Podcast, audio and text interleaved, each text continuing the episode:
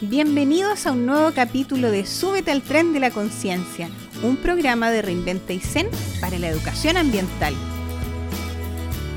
Bienvenidos y bienvenidas a todos los que nos están escuchando en este momento a un nuevo programa del Reinventa y Zen con su proyecto Súbete al tren de la conciencia. Hoy es un día especial, hoy tenemos a dos grandes invitadas que pertenecen a esta red, a la tía Juanita Bamonde del Jardín Infantil Lobito Feroz y a la tía Janet Leviñanco del Colegio Calem. Así que le damos la más cordial bienvenida. Tías, ¿cómo están? Muy bien, hola, gracias por la invitación. Esperamos hacer eh, un aporte, aportar con nuestro granito de arena. Muy bien, muy bien. Hola, eh, gusto volverlos a ver después de tanto tiempo y ojalá, esperando que todos se encuentren muy bien. Excelente. Aquí estamos, dando un nuevo inicio a, nuestro programa. Súbete al tren de la conciencia, que es eh, gracias a la Fundación LEPE, que es un proyecto que nosotros nos ganamos como agrupación, donde ya estamos haciendo muchas, muchas cositas en los diferentes establecimientos educacionales de nuestra ciudad. Tales como, por ejemplo, eh, creando nuevos puntos verdes para el reciclaje de los materiales, creando también huertos escolares demostrativos, capacitando a toda la red de educadores y educadores por la sustentabilidad. Así que estamos haciendo cosas reales, cosas verdaderas y concretas. Cosas que para nuestros niños y niñas sean eh, beneficiosas para su buen vivir. Así es que eso es Reinventa es una red voluntaria, siempre ha sido de esa forma, ¿no es cierto? Eh, por la motivación de, cada uno de nosotros que está presente y por el bien, por el bien del, medio ambiente. No sé si nos pueden comentar un poquito ustedes eh, cómo es ser eh, parte de Reinventa y Zen. Ya me salí del libreto otra vez. Pero Reinventa y Zen, y Zen ha sido una experiencia maravillosa para mí. Eh, contarles que el año pasado participé de unas capacitaciones que hizo Reinventa y Zen con el auspicio de Fundación Lepe, donde aprendimos a hacer abono orgánico. Esa fue la primera capacitación y la segunda este año que sería sobre siembra. Exactamente, sí, sí. y feliz porque de ahí nace la motivación de, de, hacer un huerto en casa, ¿verdad? Porque en ese momento lo estábamos pasando una situación complicada con el famoso virus, entonces teníamos que trabajar en casa. Y ahí yo comencé a, hacer un mini invernadero con ecoladrillos y bien motivada. Y aprendimos a hacer... Eh, bocachi, perdón, bocachi y compost. Así es, bocachi y compost. Exactamente, claro. Así que Tía Janet, algo que nos contarle de esta red de Reinventa Zen, que igual le pertenece a usted. Sí, yo eh, feliz con Reinventa Zen. Eh, también yo quiero agradecer a mi establecimiento por haber esto confiado en mí y darme la oportunidad de pertenecer en este grupo, porque antes eh, pertenecía otro, digamos, otro profesor, pero eh, por razones de trabajo él no pudo seguir. Entonces se, acercaron a mí diciéndome si yo quería participar y yo sin tener conocimiento de nada, de lo que se trataba, yo accedí y y aquí estoy, me encanta, he aprendido mucho con Reinventa y Zen, muchas cosas, porque antes igual tenía nociones de cuidar nuestro planeta, pero uno en esta red, estando en esta red, digamos, va aprendiendo muchas más cosas y también a incentivar a las demás personas también que lo hagan, eh, comunicando. A través de la comunicación uno va, va ayudando para que la gente pueda también a cuidar nuestro planeta y el, digamos, todo lo que es naturaleza. Qué lindo esto que se va gestando. Eh, Reinventa es una red que no compite, sino que al contrario, la, el espíritu que mueve Reinventa y siempre lo decimos nosotros, es la cooperación, el compartir la experiencia, el ver si a ti te resultó esto, ah, mira, a lo mejor te faltó esto de acá. Entonces, esas son... Em, son los motivos que, impulsan a esta, a esta agrupación a, que cada día se sume más gente también. Ya actualmente contamos con 20 establecimientos educacionales, entonces no deja de ser, es un, es un tremendo proyecto que va empujando y, y, ese empuje lo da realmente cada uno de nosotros desde su lugar de trabajo, desde su jardín, escuela, colegio, liceo. Así que tal como ustedes mencionaban, nos hemos capacitado el año pasado y este año y van a seguir las capacitaciones. Nos queda una en agosto, septiembre que estamos definiendo detalles. Esa ya va a ser presencial. Esperemos que todo vaya de, buen camino. Em, la haremos ahí en la Junta, junto a nuestro amigo Paul Economy. Así que ahí van a ser dos jornadas intensas de, de ver todo lo que hemos aprendido este tiempo. En nuestra unidad educativa, que es lo importante. Exactamente. No quedarse con eso, sino que compartirlo con los vecinos, con los amigos, con la familia, motivarlos a que se atrevan, que, que no es tan difícil, solo tienen que estar las ganas de, de hacerlo. Claro, claro que sí. Comentar también que eh, las capacitaciones técnicas que, que hemos tenido como, como, red han sido, como me lo mencionaba la tía Juanita igual en principio, eh, sobre cómo nosotros podemos elaborar un suelo de buena calidad porque nuestras plantas comen, ¿verdad? Lo que uno muchas veces no sabe es que nuestras plantas se alimentan. Y se alimentan de nutrientes y minerales y de muchas otras cosas también. Pero principalmente nosotros también tenemos que alimentar nuestro suelo. Y por eso es muy importante también los, eh, las técnicas que nosotros aplicamos, como el jugo de cultura, como el compost, como el bocachi. Em, son técnicas que ustedes aprendieron en las capacitaciones. Em, si nos pueden contar cuando escucharon el nombre bocachi. ¿Qué será esa cosa? Dijeron ustedes. O compost, claro, ¿qué cosa será compost? ¿Qué cosa es? Que yo no entendía por qué no, las flores que yo sembraba y todo, no, no, no pasaba nada, o sea, lo intentaba y la importancia de, de un abono orgánico. O sea, La planta es igual que un ser humano, digo yo siempre. Si el ser humano se cuida bien en cuanto a la alimentación, ejercicio, va a crecer, va, va a estar bien, se va a sentir bien anímicamente con, eh, con, energía. Y las plantas pasa lo mismo, si usted la, la deja ahí, obviamente que ahí van a estar tristes, no van a vivir ni van a crecer.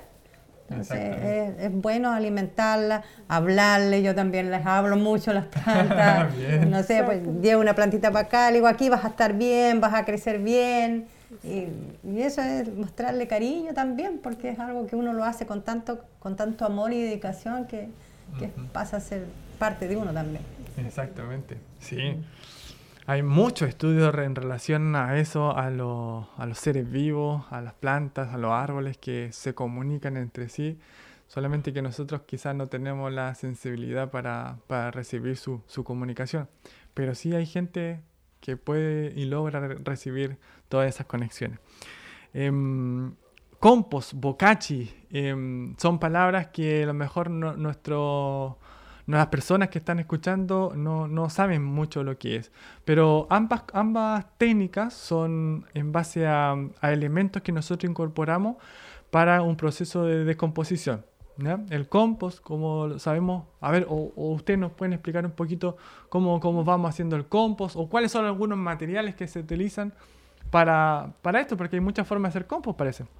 El compost, digamos, no es, no es algo tan, digamos, que sea caro, porque de repente la gente puede pensar que ah, no es algo muy caro, que tengo que comprarle los ingredientes para hacerlo, no, es algo tan normal que, que uno en nuestras casas, en vez de botar las cosas a la basura, las cosas orgánicas que sacamos, si sea cáscara de papa, el, los restos de fruta, la hierba mate, que se toma tanto mate acá en la Patagonia, eh, todo eso se puede ir eh, guardando en un recipiente y después para, para poder esto ponerlos a nuestro compost. Y, y lo otro ingrediente que es la tierra, que en cualquier lado uno puede encontrar cualquier tierra, no puede, tampoco no es necesario que sea una tierra, eh, digamos, una tierra virgen que le llaman o una buena calidad de tierra, no, claro. es cualquier tierra nomás. Hojas tenemos por doquier en el invierno, en el otoño que yo siempre me admiro en la plaza, que digo, tanta hoja. Exacto. Eh, sí. No sé, que, yo digo, ¿qué harán con tanta hoja? Y nunca pues, se da la ocasión para ir a buscar. Pero hojas tenemos por todos lados, que lleva la tierra, hoja y los, los desechos del, de la casa, digamos. Claro. Que en vez de repente de economizar y botar tanta basura y contaminar a la vez, eh, eso se va, se, se, puede, se puede utilizar para nuestras, para nuestras siembras.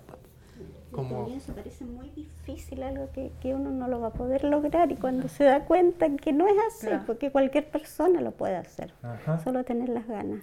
Y después, después no sé, después de cuatro, seis, cinco meses, cuando usted está sacando su, su abono, su tierrita, eh, ay, ni le explico eh, la alegría que uno siente al tocar esa tierra, porque es como una tierra tan rica, tan, tan olorosa, que uno eso le motiva a hacer más, a seguir adelante, ah, no, lo estoy haciendo bien, y es algo que a uno lo llena, uno lo, a uno lo llena, eh, digamos, eh, anímicamente. A, mí por lo menos eh, todo eso me llena de energía, todo lo que sea tierra, tocar, tocar tierra, eso es impagable, como digo yo, para mí eso me llena. Exactamente, recordemos a la gente que según los estudios del Ministerio de Medio Ambiente, eh, cada persona en su casa más o menos está botando un 58% de materia orgánica. O sea, más de la mitad de la basura de nuestra casa la podemos compostar, la podemos transformar en, compost, en abono de buena calidad para nuestras plantas. Eh, entonces es muy importante em, que de pronto cambiemos algunos hábitos y eh, hagamos compost en nuestra casa. Reinventa ha hecho muchas capacitaciones en los barrios también, donde se, ha dado a conocer esta técnica que en el fondo nos beneficia a todos. Em, pasemos a la huerta en sí. Aquí em, en la Patagonia se, habla de huerta, en otros lados se habla de huerto, eh, en otros lados también en otros países se habla de chacra. Em, ¿Cuál es la, la, motivación? ¿De dónde nace, según ustedes, esa, esas ganas de, de picar esa tierra, de, de labrarla, de, de, trabajarla, de sembrar esas semillas? ¿De dónde creen ustedes que, que nace eso? Debe ser, por lo menos personalmente debe ser con eh, el contacto, te vuelvo a repetir, el contacto que uno tiene con la naturaleza. Porque el hecho que uno, yo siempre he dicho, el hecho que mi hija se ríen porque me dice mi mamá, eh, tenga un pedacito de tierra y escarbe, escarbe todos los días para eso, a ella le encanta eso. Entonces yo digo que eso a lo mejor es una conectividad que uno tiene con la tierra. Entonces, em, yo personalmente siempre quise eh, sembrar eh, para que yo pueda consumir mis propios alimentos, lo que yo estoy produciendo. También va el hecho que iba a un negocio y compraba, no sé, cilantro, una lechuga y lo encontraba tan caro, haciendo que uno lo puede también tener en su casa. No es necesario que uno tenga un tremendo patio para hacer, para sembrar estas cosas que es lo básico, que uno ocupa dentro del hogar, digamos. No sé, pues puede ser en una bandeja, también puede sembrar cilantro, unas lechuguitas, para tener su propio consumo. Y, y lo otro que no sé, cuando usted va al invernadero o ya sea donde tenga su siembra y saca su lechuga, su cilantro para ponerle a, su alimento, eh, es algo pero tan, tan exquisito que uno siente porque uno sabe cómo lo sembró, digamos, se acuerda, no sé, pues, de la primera vez que empezó a trabajar la tierra, cómo le puso el cariño, abono, la limpió y luego sembró y cuando empezaron a salir los frutos eso es algo tan, tan lindo que eso, por lo menos yo digo, si no es necesario tener un tremendo sitio o tremendo campo para sembrar, puede ser en una bandeja, también un poquito para tener cilantro, y que es algo que todo lo, ocupamos en nuestras casas. Entonces, sí. comprar en el supermercado un cilantro que tú tienes que hacer un esfuerzo para saber qué es cilantro. ¿Será cilantro esto, no? Será cilantro y el aroma y acercarlo a tu nariz. En cambio, tú entras a tu huerta y están todos los olores, el olor a ajo. Que, una lechuga, sabes lo que come, o sea, Aparte de eso, el salir a tu huerta evita el sedentarismo, tu salud mental. Exactamente. Es una conexión muy especial. Yo no se olvide de todo. Yo cuando me voy, tengo un invernadero y cuando me voy allá, de hecho ayer, toda esta semana estuve preparando tierra para sembrar arvejas. Entonces, no sé, yo tomaba, dejaba todo listo en la noche, tomaba desayuno y me iba y era algo que yo me olvido porque de repente se me olvida, no me da ni hambre Estando ahí, ni siquiera se me pasa la hora de almuerzo, por mí tú era todo el día ahí, no sé, limpiando la tierra, es algo increíble, es maravilloso. Lo que me llama la atención, disculpa, es el, es de los jóvenes que están muy motivados. Y a veces escuchar a un joven conversando con un abuelo una persona mayor hablando del mismo tema, o sea, apasionado, creo que eso igual es importante. Hay una, red muy linda del buen vivir, del cooperativismo, pero del verdadero cooperativismo de, que no busca más que el, bien común de las personas. Eso, eso está, está presente, siempre ha estado ahí, solamente que, que no se da muchas veces a la luz. Pero las buenas intenciones siempre están ahí presentes, las buenas personas, los buenos ejemplos. Y hacia ese lugar donde debemos caminar, yo creo todo, hacia el respeto, hacia el amor al prójimo.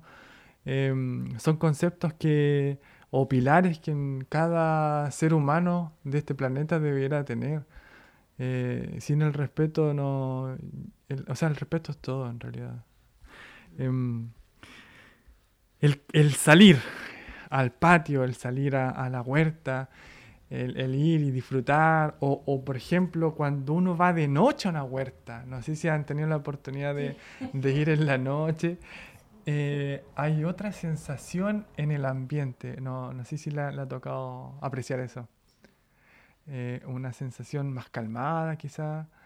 Eh, y ahí vemos en vivo y en directo cuáles son los animalitos, los insectos que nos están haciendo daño en la huerta, ¿no es cierto? un día tuve que ir. varias, varias que andaban ahí, las típicas babosas que acá por la humedad, digamos, abunda mucho, así que hay que siempre estar peleando con ellas nomás. Y se comparten los trucos que tiene cada una. eso es lo bonito, claro. Yo me acuerdo hace mucho tiempo atrás, 2012 quizás, 2013 por ahí, em, había traído una técnica del norte que era el mulch, que era ponerle paja encima de, la tierra para que manteniera la humedad, para que la microbiología igual trabajara de mejor forma. Em, ya traje la técnica, ¿verdad? Y no me di cuenta de, de la técnica. Entonces la técnica acá no sirve mucho en Puerto Aysén porque es muy lluvioso. Y al ser muy lluvioso, la humedad se queda ahí dentro de, la paja o, del pasto seco. Y adivinen quiénes vienen ahí, pues vienen las babosas, los caracoles y las tijeretas, así que no... Sí, un manjar. Así que al otro año, chao mulch, chao pasto seco, chao paja y nos quedamos con la tierra así natural. No. Natural al Porque por ahí en un, curso también aprendimos y eso aprendí yo mucho en el curso que tuvimos la primera vez que tuvimos con con los caballeros de la Junta.